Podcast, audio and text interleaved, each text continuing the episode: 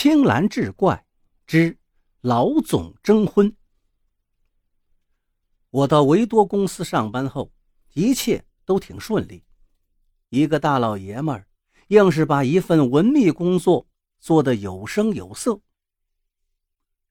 老板用你的时候，你是人才；不用你的时候，就变成才人。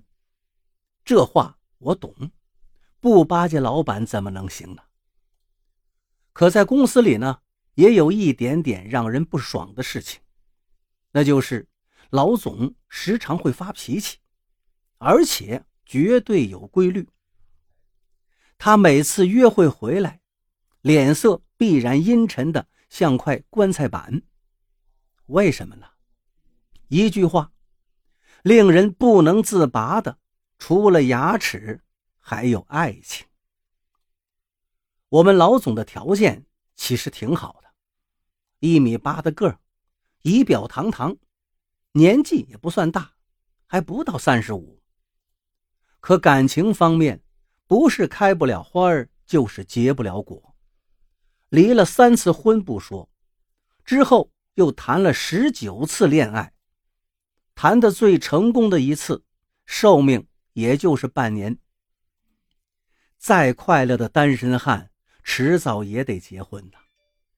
眼看着老总这颗痴情的种子，要被二十二场分手的大雨给淹死了，整个维多公司上上下下都在为这个拿不上桌面的隐忧而伤透了脑筋。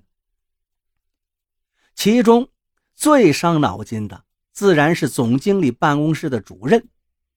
这位仁兄外号叫赵老油条。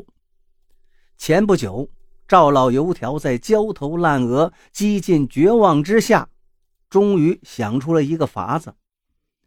他在网上东抄西摘，为我们老总拟定了一份征婚启事。主要内容如下：某男，今年三十五岁。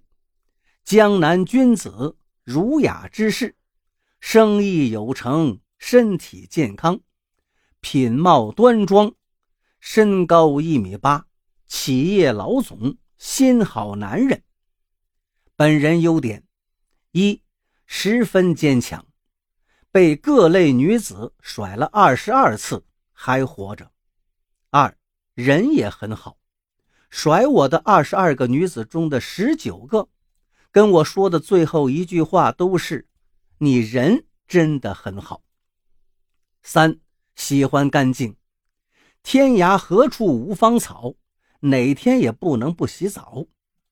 四很勤快，琴棋书画都不会，洗衣做饭不嫌累。五对人包容，唯一的缺点有点近视，也懂些浪漫。经常是玫瑰、红酒、小提琴、蜡烛，还有一包康师傅。赵老油条将这份征婚启事发在省内一份最有影响的报纸上，他这可算是冒着巨大的风险，将这个钻石王老五公开拍卖了。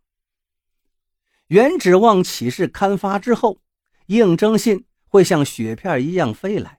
得用麻袋装，不料前前后后拢共只收到了十几封信，而且其中大部分人身份可疑，这事儿呢也就莫名其妙不了了之了。那天我从卫生间里刚出来，赵老油条就屁颠屁颠的跟着出来了，可怜巴巴的求我：“兄弟兄弟，你年轻。”脑子好使，看在咱们一块蹲过坑的份上，帮老哥想个办法吧。如果这事儿搞定了，我这个总办主任就是你的。嗨，小瞧我了不是？总办主任，给个副总还差不多。我让赵老油条将那份征婚启事拿来瞧瞧，他一见我答应了，乐坏了。于是又屁颠屁颠的一路跑着，把征婚启事的稿子拿给我看。我眯着眼看着，研究了半天，喝了三杯茶，吸掉半包烟，也没搞明白老总的征婚启事有什么不妥之处。如此诱人的香饵，为什么就没有美人鱼咬钩呢？下班回到家里，我正郁闷呢，老姐来看我。